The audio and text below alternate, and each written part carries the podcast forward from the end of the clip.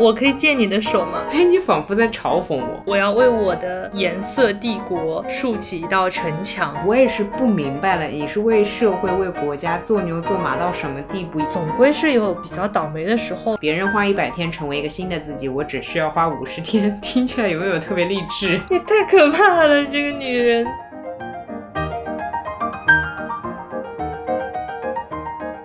欢迎大家来到新一期的路人抓马，这里是川，这里是悠悠，Hello，这下连欢迎语我们都要说两遍了，一塌糊涂。事情是这样的。我和川呢约好要去杭州呢，约了也就那么半年吧，是不是？就一直说要拜访一下川的摄影师朋友的工作室。对对对，虽然我们也就约了百来次，但是我们这次决定稍微推进一下这个事情，因为我们之前其实一直是在大家都想去而不能去的情况，那我们这一次就把这个想做的彻底一点，就是把行李也收一收，好好的想一想。我们这个想的前提大概是这样的：一般我们这边去杭州的话，就是两天一晚，所以我们就按照这样的一个行程安排，想了一下我们要带什么东西。对，就是过个周末会带什么东西。所以你会带什么？你会带几个包？那种小的手机包算吗？也算吧。就是按件来说，如果这个包你是放在你的大的书包里的，OK，那就整体只有一件啊，一个包。OK，就一个包是吗？对，一个双肩包。你会带两个吗？我应该会在书包里面塞一个帆布袋。哦，我懂了，你准备白天行动的时候，对吧？对我一般出去的话，可能理想状态下肯定是会先到住的地方。比如说你要 check in，那我把我的书包扔下，然后我拿一个帆布袋或者拿一个轻便一点的包，然后再出门逛。我的出行状态就是背一个双肩包。哎，是我上次看到你去欧洲背的那个像学生一样的双肩包。反正基本上就是这种能装下电脑的。你两天一晚也会带电脑？理论上我是会带的，你是为了什么？一般会考虑我们是去做什么的，电脑或者平板，我会二选一。明白，那果然还是 社畜是吗？对，还是属于抛不下工作吧。那万一我们要录音呢？以前吧，以前的情况也会带，对吗？然后有的时候是想着要写什么东西，嗯，对，想着要写什么东西，可能平板的次数会多一点。我是刚开始几次有带电脑。然后我总会有一种我出门在外会有写东西的冲动和灵感，但后来我觉得两天一晚实在是太短了，所以如果没有工作的话，我是不会带电脑的。上一次回家的时候我是带电脑的，但我那一次是因为我要剪辑，就是还是有事情嘛。嗯，但如果什么事儿都没有的话，我可能会纠结一下，没有类似剪辑或者说类似要公众号排版之类的事情，那我就不会带电脑，但是可能会带个平板。不过我有个好消息告诉你，就是我觉得你以后应该不用纠结了。每个星期都要录播客，所以你每个星期都要剪。但我如果是跟你出去的话，你带我就不用带了。好，不一起了，我不背了，不背了。然后就是，嗯，我跟你说，我是这种会为了公平，然后说哦，我不跟你一起出去，然后宁愿两个人背电脑，我也是不会我多背一个电脑的人，你知道吗？我天呐，哎，我们可以轮流啊，哥。不会啊，从我家到上海火车站那个距离就很吓人的，笑死了。呃，我以前真的碰到过这种事情，别人有一种说，那要不你怎么怎么。我说那不去了，就是别人说那不如我多带吧。我说嗯，我觉得其实其实两个人带一个是划算的，但我现在被提及了这个话题之后，我谁带都不舒服了，不去了，结束。你是会追求这个部分的公平？会有这种情况发生？我好疑惑。我也会觉得别人多带了这件事情对我来说是有压力的，我多带了呢，我又会觉得我是累的。所以算了。我之前跟朋友出去玩的时候会这样，他会问我，他说你带电脑吗？我说我应该不带，我带个平板。他说 OK，那我不带平板了，我带电脑。我会分工。我懂，我懂。我曾经跟朋友去濑户内的时候碰到了，我带电脑，他不带，就是他用我的。但是啊，这个前提还是因为我是必须，他是不必须。嗯，所以我这个人的问题就在于，我只能在我这个逻辑里面走。我如果是必须带的话，那你用我的我 OK，我是这个逻辑。所以如果是我们俩出去碰到剪辑的情况，我就要看我剪不剪啊。嗯，理解这种情况就不必啊。我前面的预设其实是两个人都要用到的情况下选择分工。但是如果是我跟你去为期假设十五天的欧洲之行，嗯，我会放弃跟你去，我会真的放弃，我会卡住，因为这件事情，哇，我真的很难，我会觉得很难受，因为是我们俩都要用这台电脑，同时我也知道我们俩都带电脑是一件很蠢的事情，嗯，很少有人能理解我这种难受，这可能是我总是一个人出去玩的原因吧。就 OK，都是我一个人背，我也不会去责怪任何人。哦，我天呐，我大概理解你这个意思了。如果是为期十五天，为期十五天的这种程度的话，那我觉得两个人都带。我可以给你一个原因，因为十五天的话，相当于说我们要录两期，而且我们每一期的流程当中是有一部分会有同时工作的时候，对吗？对，所以这个其实不用纠结谁带，是因为大家都需要。然后我前面说那个两天的这种状况，其实是看播客的进度到哪里了。哎，太好笑了，反正真很少有人能理解我这个梗。我也承认，有些人可能会说：“哦，那我带吧。”但你会发觉，有很大一部分人往往结束回来之后说：“这个也是我带的，那个也是我带的。”他一身轻松。我心里想说：“你前面准备的时候大义凛然的样子，我以为你可以。”对，比如说我就很明确，我知道我不可以，但至少我不会跟你玩好了回来不高兴。理解理解理解。如果是我们周末去杭州的话，那一周的音频我们就提前搞定发掉吧。算了，是的，别搞了。然后你要带电脑，你带你的，你带。是是是，对，因为相当于在那个程度下，就是我自己要用的话，我带。就不存在两个人共同。结果你带了电脑之后，我默默的跑过来跟你说，能不能借我玩玩？你想象不到我能有多讨厌。这个程度我觉得 OK。嗯，如果是我带了，然后我没有用的时候，你说要玩，这个玩是当下你做出的一个决定的话，那我觉得 OK。我还会因此觉得，那我背这一趟它更值得了。嗯，其实是这样。包括我自己上次跟朋友出去的时候，我也是这样的心理状态。反正这种小市民的心理状态，你明白吗？你懂吧？我既不想贪你便宜，我也受不了你多背负一点。懂的，懂的。你的精神洁癖真的很重哎，我发现了。我会把它理解为稍微灰暗一点一点，因为从小我父母也会教育我说，你大方一点什么的，有些事情你多做一点又不会怎么样，包括多备一台电脑是不会怎么样，也就两天一晚。可是我心里真的过不去，我会难受。我小的时候也会因为或者借别人水笔，水笔是会被用掉的，我也会难受。懂，理解。可能是因为穷的吧。就是这个界限吧，我感觉其实你会这样把规则说清楚，是在我的舒适点上的。好了，我们在带电脑这件事情上面就已经 后面后面还有十几二十件东西还没讨论呢。OK，那这个就 pass 掉了。然后先对一下基本盘吧，什么餐巾纸、湿巾纸、钥匙、身份证，不用说，就是我们仿佛在提醒别人不要忘记带东西。哎，这一期适合旅行之前听啊。我的逻辑是这样子的。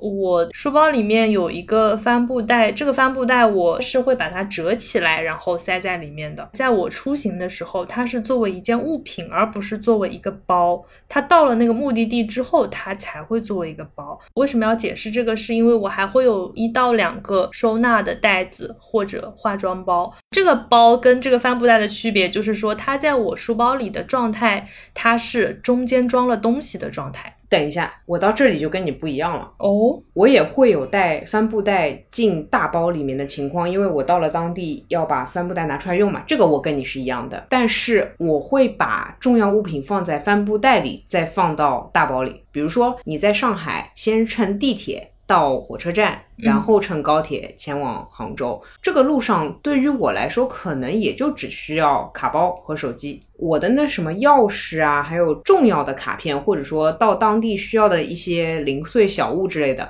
我会放在那个帆布袋里，然后再放到那个大包里。到了当地是直接一个帆布袋拎出来，然后再把我的手机和卡包放进去，我就是开始了。你是这样的吗？我不是，你是一个就是空空如也折好的帆布袋。对，因为你相当于其实已经把到了当地之后的帆布袋的行李给收拾好了，我能这么说吗？可以，懂。我会到了那边再收拾。诶，你不能提前收拾一下吗？哎，虽然不能这么讲，但是我就会很好奇。我不，这我会觉得很难受，就是当我的帆布袋它不是背在我身上，它是被塞在我的这个包里的，我会觉得里面装了东西，它会有折痕。啊，这肯定呀，这肯定呀，这是啊。可它是个帆布袋嘛，它里面的东西就会坨到一起，然后我我会觉得很难受哎。理解，嗯，对，所以我会折起来或者卷起来，然后放放在这个书包里面。我会更加的要求快速。嗯，我的这个习惯还有一个原因就是我里面会有一个小的收纳袋，基本上常用的东西我都会装在那里面。这样的话，相当于说我到了地方，我就拿出帆布袋，然后装进那个小的收纳袋，然后可能再装相机跟手机就 OK 了。收拾的这个过程其实很简单。我明白你的意思，但我是不太用收纳包的人。你知道，我也是希望东西尽可能少，尽可能少。那么相当于收纳包也希望减去。当然，我承认我的帆布袋里面这个东西是非常散漫的，在里面漫游。是理解，对我这里面真的有太多那种小的、很小、很小、很小的东西，所以我没有办法让十几件东西都散落在我的帆布袋里面。你说那种很小很小的东西，我就不带出街了。这个一会儿对答案。好的呀，好的呀。那我们先把大的东西对完啊，电脑带好了，帆布袋带好了，相机没有问题啊。我就想问你，你衣服的话，两天一夜你是怎么带的？换洗的衣服、裤子、内衣、内裤、袜子以及睡衣。哎，你的睡衣是带一整套是吧？衣服、裤子的睡衣，或者说是个睡裙。夏天我会带睡裙，稍微省略一点，轻便一点。我是这样的，因为我没有睡裙，所以我睡裤会带。然后我的那个睡衣就是第二天穿出门的汗衫。懂了。所以大家在旅行途中看到我的第二天，那天的我穿的是一件睡衣，毋庸置疑的睡衣。说到这个啊，我有朋友因为皮肤比较过敏，他只要出去住都会带床单被套，到这个地步。嗯，我也有朋友是这样的。然后还有是铺那个塑料的，就塑料那个我可能会睡不着。甚至还有浴缸的那个罩，不是你就别泡澡了吗？但就有些人就是会把这些都备齐了。哦，我跟你讲个绝的，就是说到这个差一个，就是又是我那神秘的朋友。我那神秘的朋友以前跟我去厦门的时候，他带过一个非常神的东西。浴室用品，马桶盖罩子，马桶圈的套，我不懂，竟然还有人会带到这种程度。哇，可以可以，我好想跟这样的朋友出去玩哦。嗯，那倒也是挺吓人的，就是而且他给我的回复是，哦，正好有多了，我就带过来用了。好像这是一个什么，就是在他心目中仿佛像什么一条毛巾一样。消耗品了，可以可以可以，OK，好，衣服带完了，下一个，我想问你，你洗漱用品怎么带？电动牙刷、牙膏，小支的，你会带牙膏是吗？对，我会带牙膏。宾馆会有一次性牙膏，你用吗？有的宾馆的牙膏我 OK，有的宾馆的牙膏我不 OK，所以我一般会自己带一个小样。我可以用你的牙膏吗？可以哦。其实是这样的。我总是用别人的牙膏，我不懂大家为什么都会带牙膏。我自己住的话，宾馆的那个我就够了。另一个角度是因为你不会用宾馆的牙刷，那它的牙膏跟牙刷一般都是会装在一起的。我又觉得我把它拆了，只用它的牙膏就有点浪费。哦，我是拆了只用牙膏的，然后牙刷我会带走，回到家刷什么缝隙啊，刷螃蟹啊。哦，理解，就是用来刷不是牙齿的一些地方。理解理解，懂了懂。懂了，嗯，OK，牙刷、牙膏哈，然后洗面奶、卸妆水，就是这种常用的洗漱用品，以及护肤的水乳霜等等精华，我全部会带小样。包括洗发露，你带吗？洗发露我应该不带。哎，你可以用我的，我不能接受别的洗发露。哎，你为什么不带洗发露啊？我其实看我有没有，如果正好有的话我会带，如果没有的话，那我就……那你用宾馆的吗？如果一个人的话？哎，其实这个就会看。我们去之前订什么酒店啊？如果明知道那边酒店洗发露不行的话，你你会带分装这样？我没有分装瓶，环境比较恶劣的地方，那我肯定就直接去买那种小瓶装的。哦哦，是这样的。我之所以会出现分装这个情况，是我是常年都只用一个牌子的一个款，所以我是可以说三百六十五天我没有用过其他洗发水。我对头发的护理好像也有点过分极端，所以啊，没关系，欢迎用我的，我对我的洗发露非常有自信。啊，好的呢，因为我其实是没有特别喜欢的，嗯嗯嗯，所以然后我就同时也抱着会不会在某一些地方用到一款还不错的那种，但一般酒店上这个很难啦，但是有些好玩的民宿里面就会有。偶尔碰到一款 Esop 什么的。对对对，是好的，反正我可以用你的。好，下一个。我有一个不一样的是，我两天一夜的行程会用面膜，我反而不会走，呃，我反而不会说水、精华、面霜这么走，而是直接上一个面膜。我好像不会带面膜，如果手边正好有单片的那种，我看到了，我可能会随手塞进去，但是我不会特意，就它不是我的一个必选，它是一个我看心情的选项。面膜只能睡前，但我如果早上觉得皮肤干的话，那怎么办呢？好，我来回答你这个问题。继大家看到我穿睡衣出门之后，我还要说我早上是不洗脸的，你太可怕了，你这个女人。或者说就是清水这么冲一下，它也不能叫洗脸吧？我们女生所谓的洗脸，对吧？是要上那个洗面奶，然后最后要护肤的。所以本质上来说，我早上是不洗脸的。哦，我是早上不会用洗面奶洗，因为我干皮，我会觉得一晚上的油脂正好让脸没有那么干，但是我会再需要水乳霜，哦，那你真的很干哎，应该这么说对吧？就是不然你就没有办法抹防晒抹这种东西。那显然我也不抹防晒不化妆啊。这个其实是化妆包里的部分了，就是如果是防晒的话，对，前面的那些是洗护那个部分。OK，洗护里面我还会有个牙线，哦，那我就用你的了，因为我老是忘带，我会当地买。行，你的牙线是那个一卷然后扯出来的那种。对我会带那个，因为那个体积小一点。行，那我还是自己买吧，我不用你的了，我不爱用那个一长串，不太会用。OK，化妆包就常规，也不会带很多。如果只是一天的话，如果没什么人要见的话，我可能就带个素颜霜跟防晒。如果有要见谁的话，应该也都会尽量找小包装的吧。然后我会囤一些那种粉底液的那个旅行装。你们家的小样可以开淘宝店啊！我听了一下，这个规模有点厉害。然后卸妆的那个卸妆巾的旅行装，嗯眼影可能会带个最小的吧，就是会带全部是最基础款的那种。我听了一下，没有眉笔。没有，每次女孩子在谈自己化妆包的时候，我都在等这个眉笔会不会出现，因为他们说奥黛丽·赫本是靠一支眉笔走的天下，所以我每次听女孩子讲化妆这件事情，我都会在想，她们靠什么走天下？那这样，我想问你啊，你觉得你靠什么走天下？眼影、眼睫毛、眉笔？好像都不会。你真要说要删掉什么，我好像什么都可以不带，就素颜霜就好了。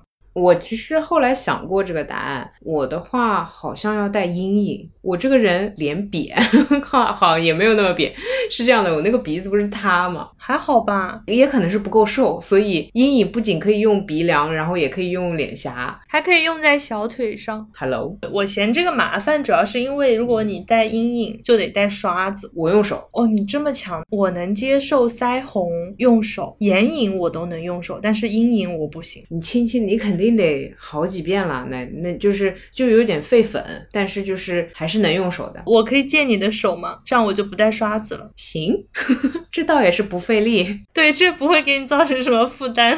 对，我想的也是这个。反正你本来也要带电脑什么的，就不必。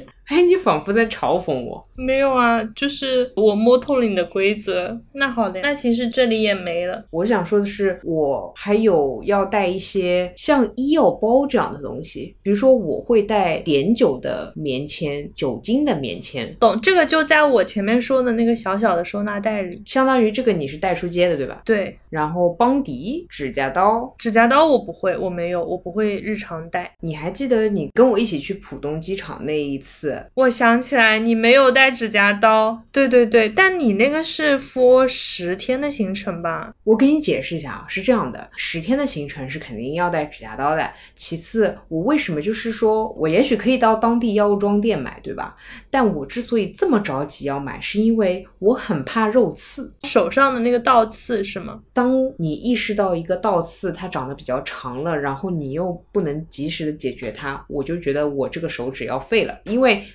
我看过网上流行的那个照片，不是一个人扯肉刺，然后一扯那个整条皮都下来吗？是，就是这个不能随便拔，但是我好像平时不会长这个东西啊。哦，我还一直都会有的。你手太干了吧，哥？那个护手霜搞一搞。护手霜我只有无聊的时候才会涂一涂。那是你这么说的话，我现在就涂一涂。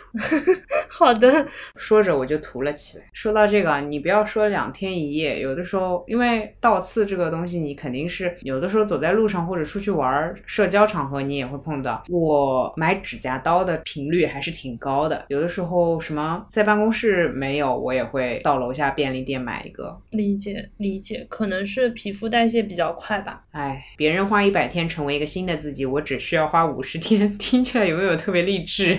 神经啊！人家迭代频率太高了啦，然后人家又要说我们很冷漠了，就是很理工科、很直男，我笑死了。就是长个倒刺，说是人体的身体的迭代频率高，这个我。自己讲出来也觉得 OK，那这个部分也。然后就是自由发挥时间，我还有一个收纳袋没有说呢。啊，你说你来，我的收纳袋，因为我刚才录之前，我正好不是出差回来嘛，然后我就在整理我的东西。然后呢，我会有一个其实是很小的一个收纳袋，可能是大概十厘米乘十厘米一个抽绳的那种，里面会放的东西是肩颈贴。哦，对，我都忘了，你这个东西是一天到晚都在你身边的，我也是不明白了，你是为社会为国家。做牛做马到什么地步，以至于你这个肩颈贴竟然是一直带在身边啊！天，这句话太流利了，因为这个抱怨我想跟你说很久了，很容易脖子疼。我昨天在酒店那个枕头太软了，然后我今天脖子疼。哦，那比我倒刺还长得快。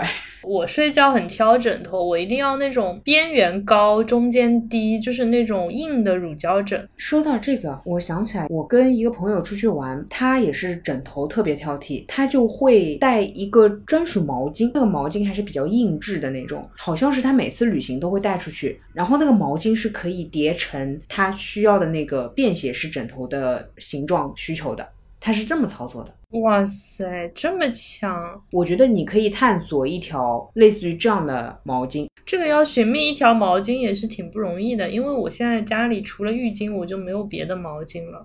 我还有个操作是把酒店的浴巾或者毛巾拿出来。塞在酒店的枕套里面，叠成你要的那个形状，会好很多。因为毛巾总是比枕头要硬。理解理解，呃，对，这个可以，这个我下次尝试一下。哦，对，呃，这这边插播一条，我不用酒店的毛巾，所以我是带一块小方巾当浴巾的。然后我其实住酒店的时候看起来就特别的可怜。因为我是没有办法享受那个浴巾的那个包裹在身上的快感，拿那个大概二十乘二十那种小的毛巾擦身体和擦头，反正我我没有办法用酒店的毛巾，我可能会用洗脸巾。擦头发我可以用酒店的，擦身体我看心情。有时候就是你会发现我可怜巴拉的用洗脸巾擦身体，忘带的话我就用前一天穿过的衣服擦干身体。虽然用臭臭的衣服擦干身体稍微有点难受，但我也不用那个酒店的毛巾，好吧？这一个又变成了一个生活实战篇。对我还没说完呢，我肩颈贴完了之后，那个收纳袋里还会有东西，香水的小样没有问题，我支持你，我也会这样做。口气清新剂，万一吃了火锅或者吃了什么东西，然后液体创可贴。哎，你会带液体的？因为它比较小瓶，它消耗的没有那么快。就如果你你带那种一张张的，就有时候用完了就很尴尬，所以我家里很少有。我可能就是那个创可贴，我就没来得及补货。但是液体的就反正基本上就要用完，就也很久以后了。所以我这个就是平时扔在那个包里。嗯嗯，OK。然后就是读卡器，然后那个洗手液，小瓶的免洗的那种。哎，这个是疫情之前你就是这样了，对吧？不，疫情之后，我之前好像没有这个习惯。嗯，哎，改变了我们的生活。是的，是的，是的。然后就是唇膏哦，唇膏我会，我说的是润唇膏。对，润唇膏，唇膏顿号口红。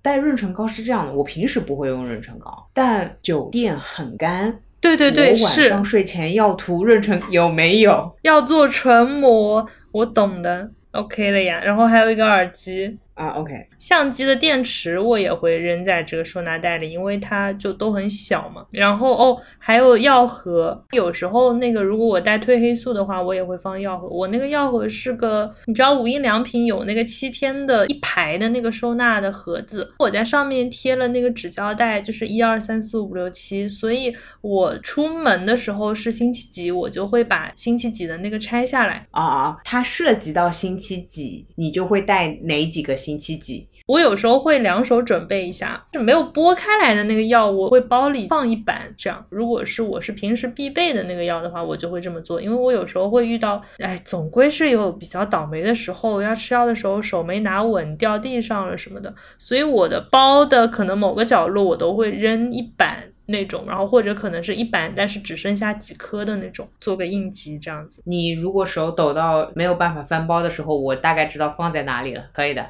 好的，好的，好的。说的好像你是一个什么奇怪的病。充电线、移动电源，嗯嗯嗯，这个这个其实就扔在书包里的。卡包、梳子，然后我会带一个卷刘海的那个刘海卷。哇，真的，我以前有刘海的时候也会带，就是那个不带电的，它只是那个夹住，然后对对对。戴在头上的那个，这个我很懂，有可以。对，然后就是相机没了。我跟你不一样的是，之前提过的，我会带碘酒的那个棉签，因为我的困扰点是，假设不小心被刮伤或者怎么样，我没有办法直接去用邦迪，无论液体还是固体的，那我要先拿棉签擦一遍我才舒服。嗯。理解，我有时候会带那个酒精棉片，嗯，酒精棉片一定有。酒精棉片是我会用在酒店的一些地方，因为就如果真的刮伤什么，就先酒精，然后再那个液体创可贴再刷，哇，酸爽，不是让你酸爽的好吧，只是让你。再那个杀菌一下。我听了一下，跟你稍微有点区别的是，比较特殊一点的，我可能是还要带一个 S 钩。我不知道我什么时候会用到它，但是我会带一个 S 钩出门。S 钩就是你可以把它勾在某个地方，然后下面可以挂东西的那种，是吗？对我总觉得酒店的挂钩的设置很不人性，所以我一般会带一个 S 钩。然后，其实如果旅行时间长的话，我会带衣架的，还会带的一个东西是香薰线香。为什么？我不知道是从什么时候开始养成的习惯，尤其一个人住的话，这样我就会比较安心吧。OK，那你会带打火机吗？火柴都是便利店在买，因为打火机如果带在身边，它过高铁或飞机，对，都会很麻烦。好的呀，我好像没了。哦，我这边也好了。哦，药品的话，我还会带那个纤维粉，分我点吃。我觉得行吧，看在你带那么多东西的份上，我我可以带电脑了，行吧？好的，一会儿又用牙膏，一会儿又吃你那个纤维粉的，怪不好意思的。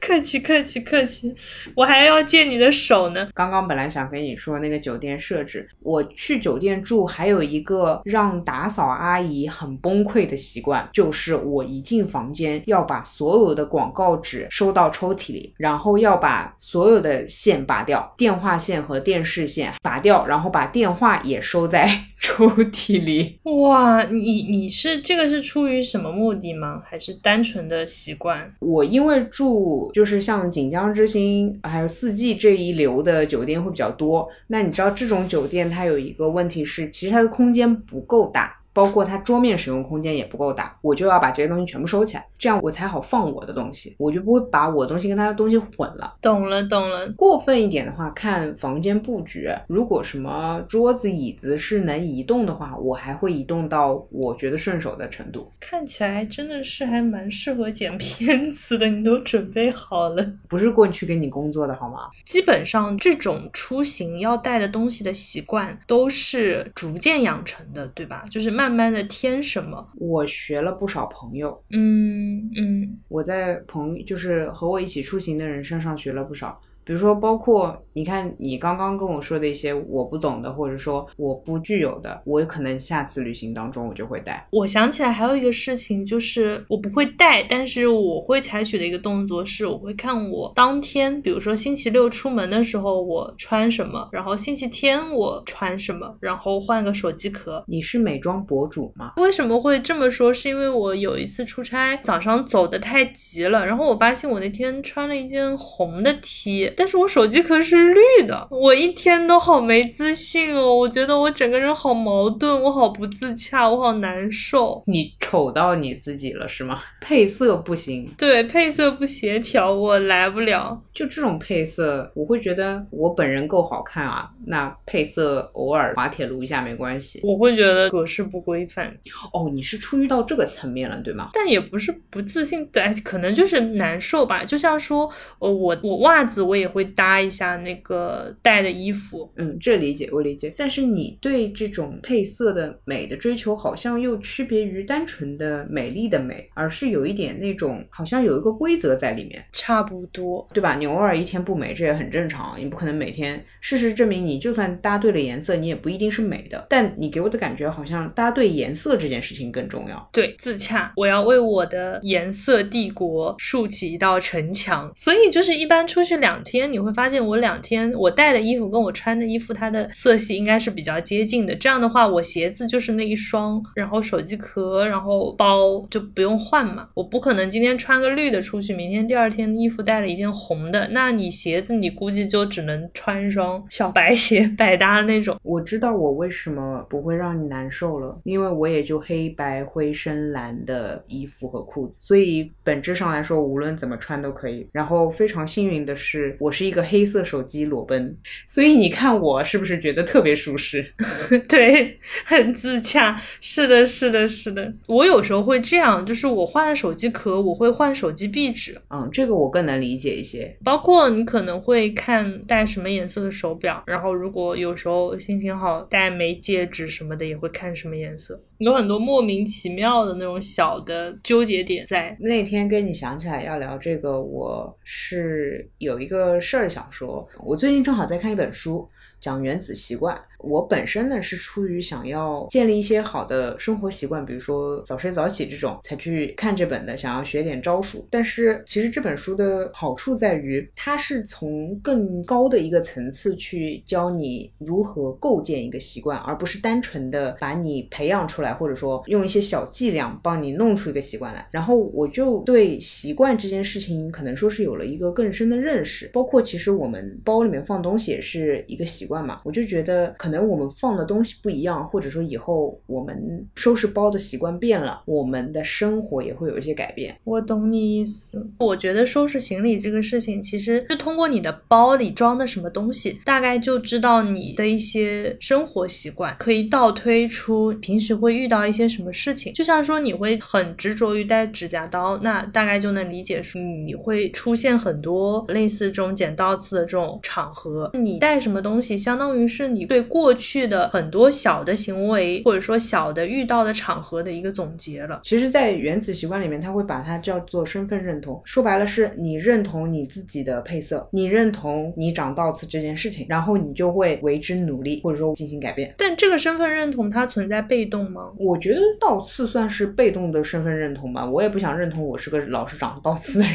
对，但是你的颜色选择，我觉得是主动的。嗯嗯，所以说，其实你带什么东西。这个过程肯定它是会不断变化的，但是从无到有的那个过程，其实是有些在构建自己的个人习惯的那个过程，还蛮妙的。就我大学的时候，可能出行就不会带这么多零零碎碎的小东西。哦，我想起来要跟你说了，本周份的 social skill。我会把酒店的那个便签纸带走，然后我会用它写信。所以其实跟我在这个酒店有过记忆的人，之后如果不出意外的话，会收到我拿这个纸写的信。哦哟，哇塞，你这么 old school 的！我目前为止有寄出过两封吧，诶，一封就是我那个奇怪的朋友，还有一封就是我们以前同事一起去桂林的一个。酒店里面团建，我就把酒店的纸给搜罗走了。我搜罗的那一刻当下，我不会想到去寄给谁，或者说一定要用出去，我自己用用也是可以的。后来其中一位同事离职了，我在送离职礼物的时候，是顺便拿了那个纸寄给他的，因为那是我曾经跟他共同有过回忆的一个地方。天呐，社交天才，这句话怎么又出现了？我震惊了，我天，还能这样的？我惊了，我惊了，哎，以后我们单独出一期你的 social skill 好吗？对，每次都是随机散落的。我震惊了，我真的震惊了，我天呐，绝！希望国内的酒店能把这个草稿纸做得好看一点。是的，有些就比较一般嘛。对，最好再出一些那种印章啊，对吧啦？周边信封、贴纸、印章，那就很美美耶。但是有一个问题，如果出了周边的话，大家就会很明确的知道这个东西是用来纪念的，会太过刻意。只有当它只是曾经你和他共同桌上随便摆的一个物件，但是最后又流转到你这边，这个感觉是不一样的。那反正就是希望它设计的好看一点吧，就不要就是印个巨大的 logo，写一串电话号码上去，纸的质感做得好一些，压纹、烫金，反正就是好看。我一般这种场合啊，之前。之前跟朋友在布拉格的时候，我们住的那个酒店，走的时候酒店送了我一本日历，它就会变成我旅行手账的素材。就如果它酒店的这些东西好看，或者说它有出地图这种，我会收集起来回去贴手账。好的，那好像没有什么东西了，可以出发了。好的，可以了，可以了。好想旅行哦，我的天呐！就是我什么都准备好了，真的就差一个目的地，就差一个能出去的机会。但你不得不说，准备这些东西的过程还是比较快乐的。我反正是不厌其烦的会列这个清单，好像每次出去一次就会很美滋滋的列。最后说一个吧，我想问你，理论上你出门应该也是带书的，对吧？我会带 Kindle，无论你带书还是带 Kindle，你会看哪一类的书？分几种，一个是和我去的目的地有关。的书或者电影，如果是旅行，然后又是比较长途的话，飞机上肯定很无聊嘛，会事先缓存一些跟目的地有关的文艺作品。还有就是，如果真的是长途飞行的话，我可能会存一些很无聊但是又很轻松的那种综艺啊，理解，肯定肯定，嗯，对，就不用动脑子那种，就是纯打发时间。那如果看书的话，我好像不会特意去看哪一类的书，我可能就是正好某本书看到一半，或者当下在看什么这样子。明白，就是正常继续读下去这样子，懂了。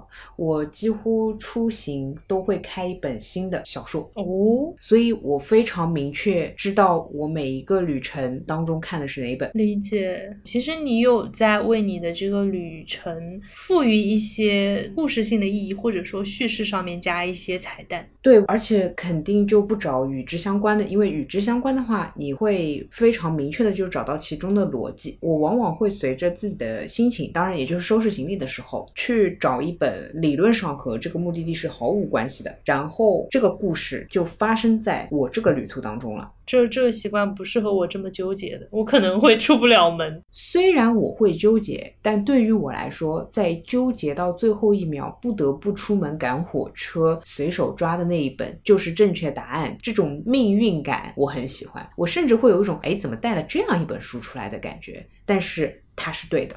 我相信我做的选择是对的。不过你这个习惯，我有时候会到了目的地之后，路过书店，我会进去捞一本，会会在当地买本书。聊完了，该带都带了。但是本期播客到这里还没有结束。对我一直很想做的一件事情就是翻评论，因为感觉就我听到一些播客，然后他们后面出现那种读邮件或者读评论的环节，我都心生羡慕，你知道吗？因为那种看起来就是每天邮箱被塞满的。那种样子，我们也是有很多留言的，好吧？读一个走一个。他们给我留言的时候，没有想过我把这种留言读出来是怎么样的一种心情。那我现在就让他们见识一下。我们先去第十三期是吗？好的呀。我要先说，我不跑调君，他的评论速度是真的快，超快，不愧是在小宇宙有房的人。我看到一条很感动的，就说这礼拜都在祈祷你们一定要录制顺利。你果然就感动流的。哎，为什么只有说悠悠好可爱的？因为我可爱啊。啊，你的可爱需要被 Q 出来吗？那看来我的可爱是显而易见的，所以没有人注意是吗？没，你的可爱是被刻在播客里。哎，上一期真的大家都很想加载那个错别字插件，但其实那个是个纯手动的。我想说的是，求人不如求己。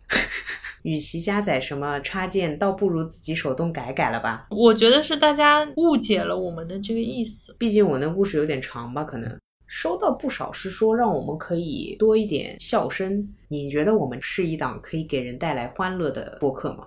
其实我我希望的，或者说我预想当中的场合，就是当别人听到我们在讲一些事情的时候，我觉得我们好像很少存在那种会让大家爆笑那种哈哈哈哈哈哈，太快乐啦，太蠢啦，天呐的那种情况。但是我希望会出现一些小的瞬间，会让大家觉得可以会心一笑。你觉得你有做到吗？我的天呐，我好凶哦！应该有吧，至少我们在评论里看到某一些时间戳下面的留言，是我跟谁谁谁一样，我跟川一样也会怎么怎么样，我跟悠悠一样也会怎么怎么样。那我觉得这个时候至少是有感觉到一点点那种平行世界的默契，因为我听到这样，我跟谁是一样的，我是会觉得哎巧了耶这种感觉。我没啥共鸣，因为我也不听播客。我会按头让你听我们自己的，反正你剪辑你肯定要听的。是，我也想说。总而言之，就是还是想要许愿一下，因为我真的觉得看评论是一件好幸福的事情呢。哦，这个倒是的。对，希望大家多多跟我们互动，然后在各个平台或者微博，然后或者微信群或者邮箱都可以哦。这一期就是我们 YY 了一场旅行前的收拾行李的过程，希望我们尽快可以去旅行吧。杭州见，杭州见，拜拜拜拜，拜拜。